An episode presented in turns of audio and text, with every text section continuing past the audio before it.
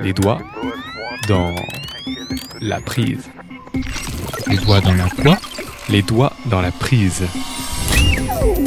Ma valise est prête. Donnez-moi deux minutes pour couper les compteurs et je vous suis. Pour aller où? Ah, ça c'est vous qui allez me la prendre. Les doigts dans la prise. Bonsoir à tous, c'est Romain Salas au micro. Il est 20h sur ce goût de radio, ou peut-être 4h du matin si vous êtes un insomniaque du replay. Quoi qu'il en soit, bienvenue dans Les Doigts dans la prise. Une émission sous haute tension, imaginée avec NJ et garantie sans danger, promis. Chaque semaine, je reçois une femme ou un homme qui nous éclaire sur leur métier, et pas n'importe lesquels, ceux qui œuvrent à la transition énergétique. Une notion un peu nébuleuse, je sais, qu'on peut définir comme la transformation profonde de notre système de production, de distribution et de consommation d'énergie. En clair, des gens qui se décarcassent pour réduire nos factures d'électricité, décarboner les moteurs de nos voitures et développer les énergies renouvelables. Ils vont nous parler de leur parcours, du sel de leur métier, mais aussi des défis qui les attendent et de l'avenir de l'énergie. Ce soir, on se lance dans la rétro-innovation. L'innovation qui se tourne vers le passé pour offrir une seconde vie, voire une seconde chance à des inventions oubliées qui n'ont pas eu la chance de percer, comme le smartphone ou le lave-linge. Les doigts dans la prise. Pour découvrir ces innovations tout droit sorties du grenier, de la cave ou de la grange, je suis heureux d'accueillir Cédric Carl. Salut Cédric. Bonjour Romain. Tu as 44 ans Cédric, tu habites la banlieue parisienne et tu es designer franco-suisse. Une double nationalité pour euh, finalement une double casquette, car tu es à la fois, euh, tu me disais tout à l'heure, notamment DJ, euh, fêtard, organisateur d'événements électroniques engagés, mais aussi chercheur spécialisé dans la rétro-innovation. Alors, être chercheur et DJ en même temps, c'est possible, Cédric? C'est- vrai que ça, par- ça paraît un peu un grand écart, euh, mais c'est complètement possible. hein. Je crois qu'il y, y a plein de chercheurs et scientifiques qui aiment bien la fête aussi. Euh, c'est pas parce qu'on on bosse avec, euh, avec euh, les chiffres et l'ingénierie et de la complexité qu'on n'a pas besoin de, de choses essentielles et de, de soupapes de, de sécurité pour dépressuriser de temps en temps, comme la cocotte minute de Ouais. Monsieur Papin d'ailleurs, dont on pourra parler plus tard. Belle allégorie. Voilà.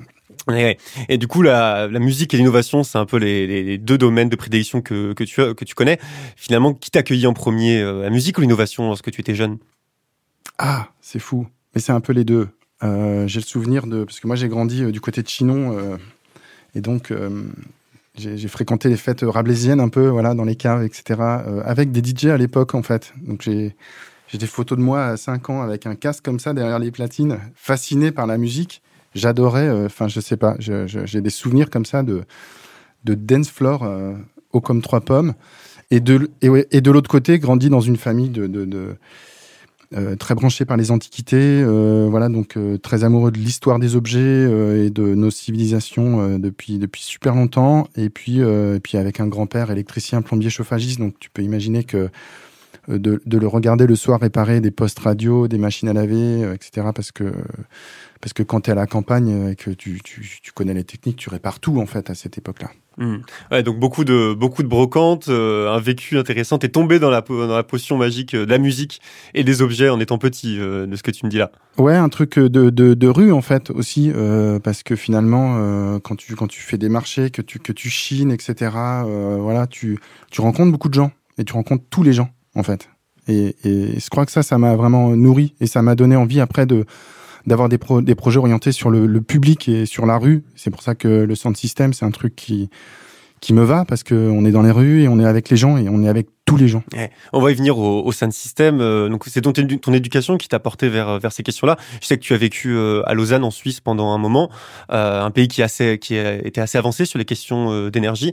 C'est cette culture helvétique, si je veux dire, qui t'a ouvert à ces questions? Bah, non, ces questions, je les avais déjà intégrées puisque quand j'étais designer, j'ai pas, passé un diplôme avec euh, justement euh, la question de l'obsolescence programmée. On était en 99, on n'était pas beaucoup à en parler. Et donc en France, on était quelques-uns. Et, euh, et en Suisse, euh, j'ai trouvé une résonance en fait à ces questions-là, notamment avec des gens qui bossaient sur l'énergie grise. L'énergie grise, c'est l'énergie qui est cachée dans, dans, dans, les objets qu'on fabrique, euh, dans les batteries, euh, dans, dans la bouteille d'eau qui est devant nous, etc. Et euh, c'est- c'est c'est des gens qui ont fondé euh, la question des impacts, des analyses de cycle de vie. Des et donc, carbone, euh, voilà, bilan carbone. Il y avait, euh, il y avait les cellules Gretzel à l'EPFL aussi euh, à Lausanne. Il y avait tout un écosystème de gens qui travaillaient sur la question de l'énergie solaire, de l'autonomie énergétique, de l'efficacité énergétique, de l'autonomie énergétique communale. Euh, pourquoi? Parce que voilà, en Suisse, il y a encore beaucoup de régies d'électricité, d'eau, de gaz, de télécom. C'est quelque chose qui rend les villes très très riches. C'est un sujet qu'on poursuit euh, au sein de l'atelier 21 parce que c'est, euh, je crois qu'il y, a un vrai enjeu de territoire derrière tout ça, derrière euh, une, redynamisation locale des savoir-faire technologiques et techniques euh, tels, tels qu'ils sont en Suisse et en Allemagne aussi, parce que c'est des pays où il y a énormément de régies communales euh, d'électricité, d'eau, de gaz et de télécom. D'accord. Et euh, est-ce que tu dirais, toi, que au-delà de, de, ce que tu as appris en Suisse, euh, c'est plutôt en France ou en Suisse également que tu as eu ce parcours de fêtes et d'événements électroniques qui t'ont engagé dans ces questions-là?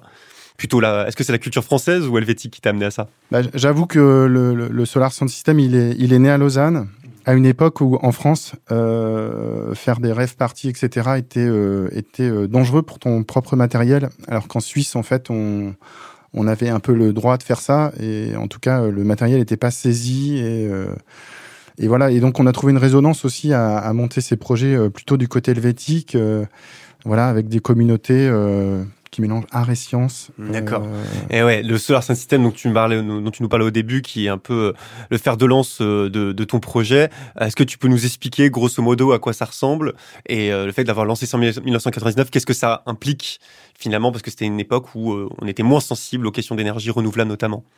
Oui, alors, euh, je crois que ce projet, il vient euh, justement de, de, de, de, mon appétence pour la musique et puis euh, les fêtes collectives et la musique électronique. Et donc, euh, à l'époque, voilà, c'était l'époque des rêves parties. Euh, on, comprend assez vite que si on veut faire des fêtes en milieu déconnecté des réseaux électriques, on doit euh, faire appel à, peut-être d'autres dispositifs que ceux des groupes électrogènes, etc. Et donc, je développe, pas seul bien sûr, mais, mais j'en suis la locomotive à l'époque, un solar sound system, voilà, qui, qui marche avec des photos, des, panneaux photovoltaïques, voilà. Tout ça, c'est monté sur une charrette de postier suisse à la, base, euh, qui, donc qui roule, donc un truc mobile, voilà, une sorte de petite charrette comme ça. Et puis assez vite, euh, on intègre des batteries, des platines, euh, des, des, sonos super puissantes, et puis euh, bien sûr des vélos générateurs, euh, puisque on se déplace à la rencontre des publics et on fait participer ce public en fait euh, dans le cadre d'une sorte d'expérience énergétique et festive où euh, le public va fournir l'énergie pour le DJ aussi, pas que le soleil. Et ouais, ce qui crée une interaction euh, assez dingue avec euh, avec le public en effet. Moi, j'étais déjà venu à une, une soirée organisée par tes soins justement avec ce Solar System. On voit le public pédaler, on voit les panneaux panneaux photovoltaïques qui rechargent les batteries et ça crée une interaction, une énergie sociale comme tu l'appelles, c'est ça, qui est assez exceptionnelle. C'est ça. souvent, on me dit mais comment est-ce que vous avez traversé les années avec ce projet? Parce que voilà, il a il a plus de 20 ans maintenant. Bah, en fait, c'est l'énergie sociale en fait qui nous a porté. Euh, c'est l'énergie du public, c'est l'énergie de la rue, euh, c'est les retours qu'on a des gens, euh, leur enchantement, le fait qu'ils se marrent, qu'on voit qu'on qu leur leur partage des bons moments. C'est aussi le bénéfice d'un DJ ou d'un organisateur soirée, c'est que quand tu as fait la fête et que ça s'est bien passé et que tu as donné, euh, envoyé des watts et en retour tu as de l'amour et tu vois des gens qui sont voilà qui ont qui ont qui ont sué, qui sont qui sont heureux, qui se rencontrent c'est vraiment gratifiant. Quoi. Moi, j'ai des fois eu euh, des, euh, des lendemains de soirée ou des lendemains de fête où tu es sur un nuage, euh, non pas parce que tu as pris des substances, parce que moi, j'en prends pas et je suis plutôt un militant euh, contre. Mmh. voilà. C'est une question que j'aurais pas osé poser, mais qui. voilà, bah, c'est un peu ça. Mais du coup voilà, porté par une espèce de bulle comme ça de, de, de, de retour social du, du, des fêtes. Quoi. C'est un... ouais. Et, ouais. et euh, pour, euh, finalement, pour une heure d'électricité fournie par le, par le vélo, on peut faire un, à peu près combien de, combien de kilomètres? Alors, euh, en fait, on, on, on envoie, des, on a des grosses sonos, comme tu as pu l'entendre. Le, mmh, ouais. on a des sonos de plusieurs kilowatts de puissance mmh. sonore. D'accord. Et voilà, si on a deux cyclistes qui pédalent euh, en simultané, euh, on est capable d'assurer tout juste en fait, euh, mettons sans batterie, le, la, la, capacité de faire la fête. Mais bon, par contre, il faut pédaler un petit peu euh, ouais, de avec manière vigueur conséquente. Et... Voilà. Parce qu'on peut aussi danser en pédalant si on le souhaite. Alors, en général, il y a de toute façon une sorte de, de file d'attente derrière les vélos. Donc, il y a, il y a, on nous dit, mais les gens pédalent Oui, en fait, les gens font la file d'attente pour pédaler. Il y a, il y a, voilà. Et puis, bah, nous, on anime le truc. C'est-à-dire que nous, des fois, on pédale aussi. Euh, euh, on, on a des sortes de, de, de goodies. Voilà, les gens qui pédalent en fait euh, euh, voient aussi leur énergie. C'est-à-dire qu'on a des sortes de jauges à LED qui fait que quand tu pédales, tu vois ton, ton power en fait. Et du coup, il y a des gens qui, qui jouent un peu la compète. Et tu vois aussi la consommation du DJ versus ce que, tu, ce que toi tu produis versus ce que le soleil produit. Donc, C'est une manière hyper ludique et très pédagogique de voir l'énergie qu'on est capable de produire avec notre corps ça. avec le soleil. C'est ça. On affiche les flux d'une énergie qui est son principal problème, c'est qu'elle est invisible en fait. L'énergie thermique, l'énergie électrique. C'est pour ça qu'on a du mal à l'appréhender dans nos consommations et dans la vie de tous les jours. C'est qu'elle est invisible. Elle passe dans des, dans des tuyaux, on ne sait pas où elle est, on appuie sur un interrupteur, on ne sait pas d'où ça vient, etc. Et, voilà, notre travail en fait en tant que designer, c'est de rendre visible tout ça en fait. D'accord. Eh, Parce qu'on parle be- beaucoup du Solar System parce qu'en effet, c'était créé en 99, comme on disait tout à l'heure, et que ça a eu de certaines répercussions. Euh, Il y a plusieurs prototypes qui ont été inventés à l'étranger, notamment, qui ont témoigné d'un succès international, euh, ce qui montrait la demande finalement du public euh, sur ces questions-là. Et si on parle du Solar System, c'est aussi parce que c'est une forme de rétro-innovation qui est quand même le sujet qui nous réunit aujourd'hui. Pourquoi finalement le Solar System c'est une forme de rétro-innovation? Alors on l'a découvert après, mais euh, quand on a euh, monté ce projet paléo euh, énergétique sur la recherche des brevets, où on s'est dit voilà il y a trop de brevets qui ont été oubliés, des belles innovations énergétiques, il faut qu'on fasse un- une sorte de catalogue voilà qui va qui va reprendre tout ça. Eh bien on a aussi retrouvé des projets des années 20, des années 30 où le vélo était, euh, était projeté en fait. le- euh, donc tu as des gens qui, t'as des dessins avec des gens qui pédalent sur des vélos et ça projette, euh, ça projette des films. À l'époque, il n'y a pas le projecteur vidéo encore. hein. Donc tu vois, tu es dans une sorte de, de science-fiction, de prospective. Du ciné-vélo, quoi. Il y a le ciné-vélo, il y a bien sûr tout plein d'appareils volants. Donc euh, en fait, euh, le vélo volant, tu vois, a, aussi suscité beaucoup d'imaginaire. Euh, et donc il y a, on a dans nos archives plein de super euh, images avec des mecs qui inventent des machines volantes à pédales. Voilà. Il y a des projets sérieux dans les années 70, hein, d'ailleurs, euh, avec le MIT, tout ça, et encore aujourd'hui. Euh, donc euh, voilà. Et à l'époque, euh, il y a aussi des manèges qui fonctionnent avec euh, des vélos, et donc c'est l'énergie collective qui fait fonctionner cette animation. Et ouais, en fait, un ancêtre lointain du, Je trouve que c'est un peu un ancêtre lointain du Eh Solar ouais, Sound System. ouais, ouais, à complètement. Et parce que moi, je définissais tout à l'heure euh, euh, la rétro-innovation euh, comme la volonté de chercher finalement les, les innovations oubliées, les, inno- les innovations euh, délaissées de l'histoire. Toi, si tu devais définir à un enfant ce que c'est que la rétro-innovation, comment tu le, comment tu, peux- tu, tu le définirais? Question pas facile. Une question pas facile. Euh, pour un enfant, je dirais euh, euh, qu'il y a des bonnes idées qui ont existé et, qu- et qu- et qu'on les a euh, certainement des fois peut-être oubliées ou pas assez documentées. Et, et donc il faut, il, faut les garder dans son bagage, il faut les garder dans son sac parce qu'un jour on peut en avoir besoin. Et, les inventions, sont collectives. C'est-à-dire que si aujourd'hui on a des ordinateurs, c'est parce qu'il y a des milliers de gens, des dizaines de milliers de gens qui ont bossé les uns après les autres sur euh, l'électricité, fabriquer l'électricité, puis euh, euh, fabriquer les premiers automates, puis les premiers ordinateurs, puis les premiers processeurs, puis, puis, puis, euh, puis des interfaces euh, pour que ce soit euh, appréhendable par tout le monde. C'est toute une chaîne technologique. c'est des itérations et à des moments, il y a des gens qui ont eu des idées et ces idées n'ont pas été utilisées. Elles ont été mises de côté. Mais en fait, il faut qu'on aille les voir et il faut qu'on les oublie pas. Mise de côté pour des questions euh, politiques, économiques, industrielles? Il y a, en fait, ce projet, il sert aussi à ne pas refaire des erreurs qu'on aurait faites à l'époque. Il se trouve que là, on peut plus les mettre de côté pour des raisons politiques, économiques, euh, parce que euh, on a une urgence climatique euh, à laquelle il- on doit, on doit vraiment faire face. Et pardon pour cette petite sonnerie. Petite euh, virgule sonore. Euh, on, on ne peut, on ne peut pas, euh, on ne peut pas les laisser de côté. On doit euh, les répertorier. Pourquoi? Parce qu'elles sont dans le domaine public et euh, ces inventions, du coup, ont la capacité d'être partagées en open source à une échelle internationale et donc à résoudre certainement des, des, des histoires énergétiques et des consommations et des problèmes de production bien plus vite que ne le feraient d'autres euh, dispositifs. Oui, je vois que tu l'as, tu l'as apporté euh, le bouquin dont tu parlais tout à l'heure, Rétrofutur, une contre-histoire euh, des innovations énergétiques, qui est un bouquin absolument passionnant justement sur toutes ces inno- innovations exhumées que tu as déterrées avec euh, avec des collègues. Est-ce que tu peux me donner quelques exemples là, assez assez mythiques de, de ces innovations que vous avez pu retrouver? Mais en fait, notre, notre grand notre grand euh, marabout, c'est euh, c'est euh, c'est Monsieur Mouchot qui, dans les années 1880, imprime des journaux à l'énergie solaire dans Paris.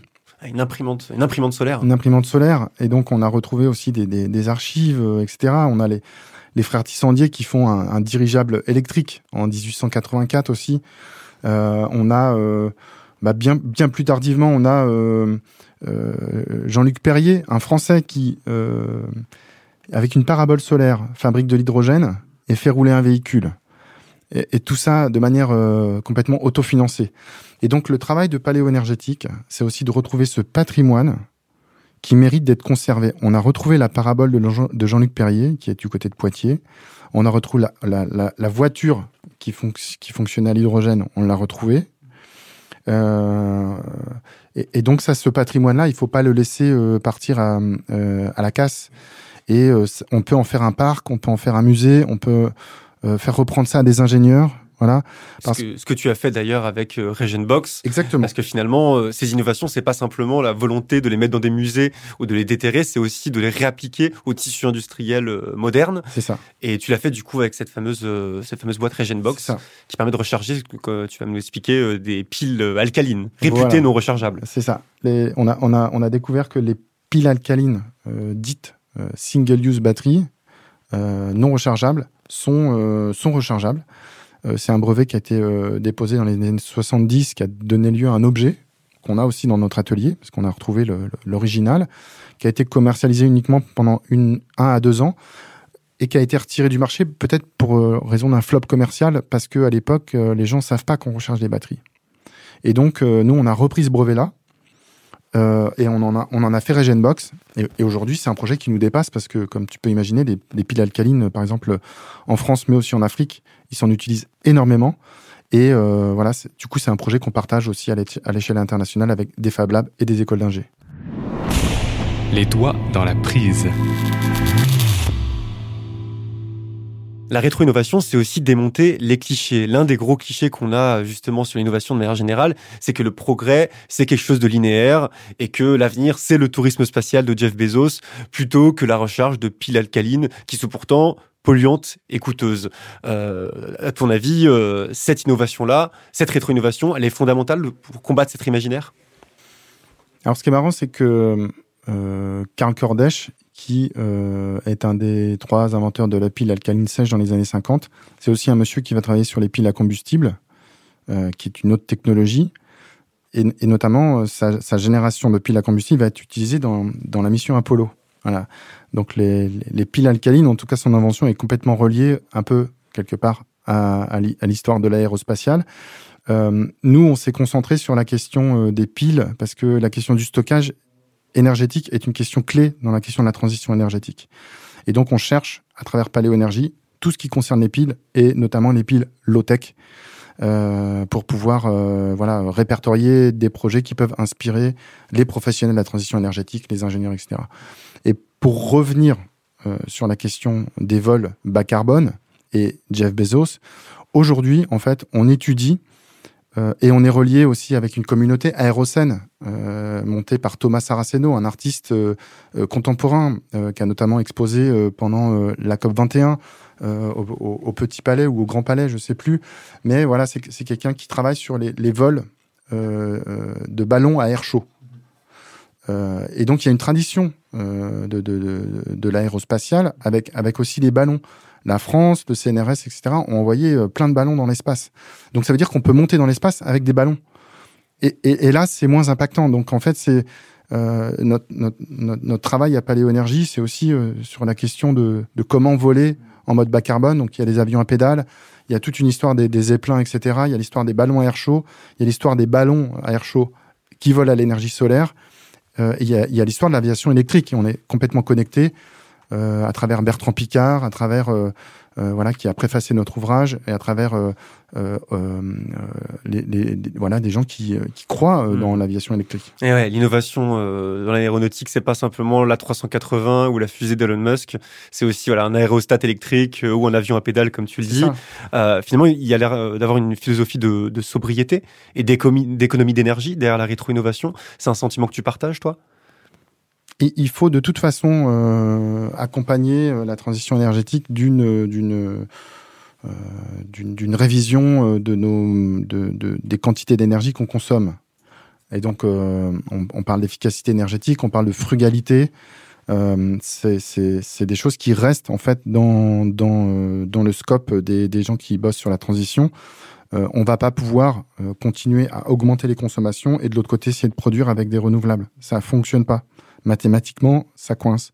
Et donc, il faut accompagner en fait euh, euh, la- plus de production, plus de décarbonation euh, avec euh, une, une, une consommation plus raisonnée en fait et plus d'efficacité énergétique. Et un accompagnement qui se fait qui se fait pas tout seul. Euh, donc toi, tu bosses notamment à l'atelier 21, qui est un think tank euh, qui justement des questions énergétiques. Est-ce que tu as le sentiment d'avoir rassemblé autour de toi ou d'avoir d'avoir rencontré une communauté assez solide d'ingénieurs, de chercheurs, de start-upers qui s'engagent sur ces questions-là?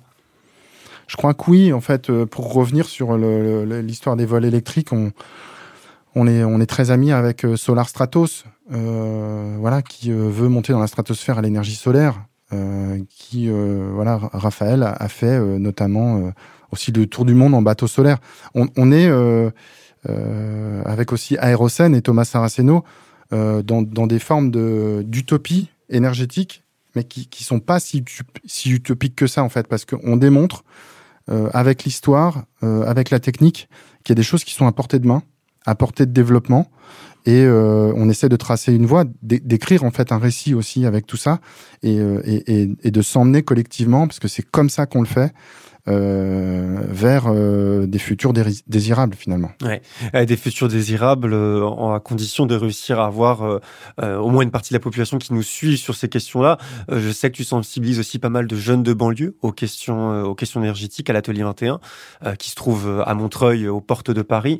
Euh, Est-ce que tu les sens réceptifs à ces questions-là? Notamment, je sais que tu utilises le Solar Sound System avec un panneau solaire pour leur montrer que s'il n'y a pas de lumière et de soleil, euh, leur musique ne passera pas. C'est quelque chose qui fonctionne euh, en l'état oui, déjà ça fonctionne. Ils sont euh, de plus en plus sensibles, euh, les jeunes, parce qu'ils sont aussi con- connectés au monde, euh, connectés à d'autres continents, et ils voient bien comment ça se passe là-bas, en fait. Et ils voient bien les problèmes climatiques devenir de plus en plus fréquents et de plus en plus véloces.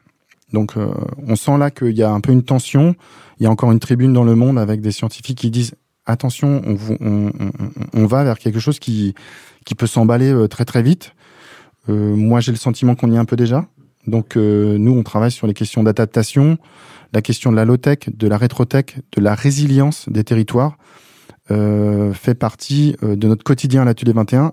Et, pourquoi? Parce qu'on a des territoires en face, des élus qui, qui en sont déjà là aussi, en fait, dans ces réflexions. C'est-à-dire qu'ils voient bien que là, il va falloir s'adapter et pas essayer d'imaginer des trucs dans 30 ans, en Ouais, fait. Ils n'ont pas attendu le sixième scénario du GIEC et les retombées cataclysmiques pour, euh, pour agir. Bah, disons que quand tu es sur ton territoire et que euh, voilà, tu as des problèmes euh, même d'alimentation en eau à cause des canicules à répétition, euh, voilà, il y, a- il y a des réseaux en France d'élus euh, qui tirent la sonnette d'alarme aussi. hein. Donc, euh, et, ça, c'est des gens qu'on fréquente et donc euh, c'est des gens avec qui notre travail résonne énormément parce que le but de Paléo énergétique, c'est aussi euh, dans les territoires de faire une fresque sur un mur. C'est un atelier d'innovation, notre projet. Et on écrit 2020-2050, mais en ayant connaissance de euh, 1850 euh, 2020. C'est-à-dire que en ayant dans les mains euh, les clés du passé et de toutes ces belles innovations qui sont dans le domaine public, on arrive facilement à écrire 2020-2050 parce que on a on a les clés euh, on a les clés de l'innovation et on a des solutions déjà qui sont pas à faire, qui sont juste à refaire. Voilà. Et donc c'est euh, porteur d'espoir. Et donc nous c'est ça, on dit qu'on écrit un récit positif et possible en fait. Et, et c'est le but du projet vraiment. Et je rebondis, euh, tu parlais de, de résilience euh, tout à l'heure, c'est un terme qui est à la mode et qui est bien utilisé euh, dans le champ politique. Tu dirais que c'est quoi la résilience des territoires dont tu parlais tout à l'heure? C'est la capacité à encaisser des chocs Alors des chocs, ça peut être des chocs épidémiologiques, ça peut être des chocs climatiques, ça peut être des chocs euh, hydriques, euh, ça peut être des chocs euh, alimentaires. Voilà, il y a des gens qui bossent de manière très très poussée et en Suisse aussi sur la capacité des territoires à tenir euh, si les supply chains alimentaires s'arrêtent. Parce qu'on est dans, dans, dans des tels échanges territoriaux, extraterritoriaux et internationaux sur euh, même la question alimentaire que à un moment donné, c'est bien de se poser la question et les lois françaises le prévoient, c'est-à-dire que tu dois avoir dans ta commune un scénario au cas où euh, les camions n'arrivent plus chez toi. La plupart des collectivités ne le font pas. Il y a des gens et des maires et des collectifs qui alertent aujourd'hui en disant refaites ces scénarios. C'est comme euh, évacuer, euh, comme évacuer euh, une entreprise. il faut mettre des alarmes ici, il faut savoir, il faut former le personnel, etc. C'est la même chose en fait. C'est-à-dire qu'on doit se préparer aux crises. Il y a des scénarios, y compris l'armée française travaille sur des scénarios de crise et les armées européennes en général. Et c'est intéressant, on en parlait, on parlait tout à l'heure avant le début de l'émission, justement sur l'idée de faire circuler euh, les savoirs et de réaliser qu'aussi les ingénieurs de l'époque étaient- avaient grandi dans des contextes de guerre qui n'existent plus aujourd'hui et que les énergies qu'ils utilisaient étaient des énergies aussi qui étaient associées à la guerre. Une époque qu'on ne connaît plus sous la même forme, en tout cas désormais, qui explique pourquoi on doit s'engager sur des énergies euh, qui soient décarbonées. Euh, pour toi, c'est important cette idée de circulation euh, des savoirs et de former les ingénieurs à la rétro-innovation? Plutôt qu'à l'innovation euh, militaire notamment Alors, euh, ce qu'on dit aux jeunes ingénieurs, euh, c'est qu'un bon innovateur, un bon ingénieur, c'est d'abord un historien. Bah oui, parce que C'est une belle punchline, ça. quand, quand, voilà, quand, tu, quand tu déposes un brevet, tu dois faire une recherche d'antériorité. Et souvent, les gens, ils, développent des idées, et après, ils arrivent au, au moment du brevet, et au moment du brevet, ils recherchent pour voir si quelqu'un n'a pas fait la même chose.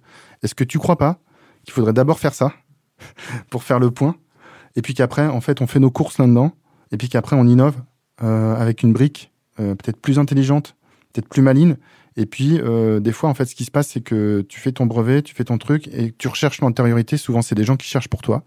Il y a des cabinets spécialisés pour ça. Et en fait, ils disent, ah bah non, il y a un mec qui a fait la même chose. C'est-à-dire que tu as bossé 5 ans sur un projet, tu as développé, tu as fait de la R&D, tu as fait dépenser beaucoup d'argent à ton entreprise, et au moment de déposer le brevet, on te dit, ah mais en fait, il y a un truc qui est un peu pareil là, en fait, il va falloir euh, changer de braquet.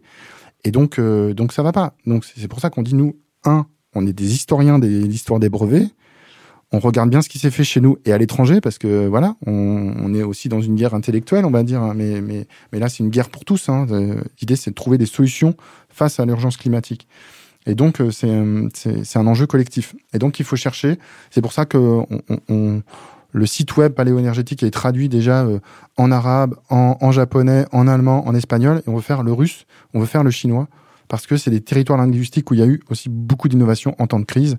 Et donc, c'est aussi, aussi là qu'on trouve des pépites. D'accord. Et on se rend compte que finalement, au-delà, au-delà de l'utilité des rétrotech pour décarboner et sensibiliser euh, les gens, il y a cette- vraiment cette idée d'inspirer la société dans le global et de dessiner un nouvel imaginaire qui n'est pas saturé, euh, voilà, essentiellement d'écrans 4K et de réseaux 5G, et de montrer que c'est aussi par le passé, par l'histoire de l'énergie, qu'on peut dessiner l'horizon de demain. En fait, on a euh, globalement dans notre culture beaucoup de, dystopies. Se finit mal, constamment. Euh, si tu regardes l'imaginaire qu'on a au cinéma, dans la littérature, etc., on est vraiment dans un truc ultra catastrophe.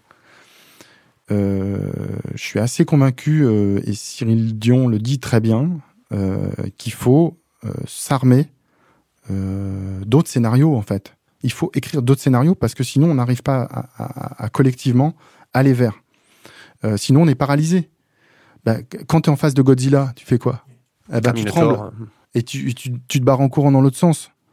Euh, et si tu te dis euh, que en fait euh, tu peux surmonter cette peur et qu'il y a un scénario pour pour y arriver, ça te donne la possibilité de, de- prendre ce chemin. Si, si on t'écrit pas ce chemin, tu tu t'a- t'arrives pas à le matérialiser. Et le c'est pour ça que je dis que le design et notre travail de designer, il est là pour activer ces scénarios-là, pour les matérialiser, euh, tout comme on, redesign, on redesign en 3D des, des vieilles machines pour leur redonner une seconde vie aujourd'hui. Les doigts dans la prise. On arrive dans la partie euh, prospective de l'émission qu'on a déjà abordée euh, il y a quelques secondes, euh, histoire d'imaginer finalement à quoi ressemblera l'énergie à la fin du siècle.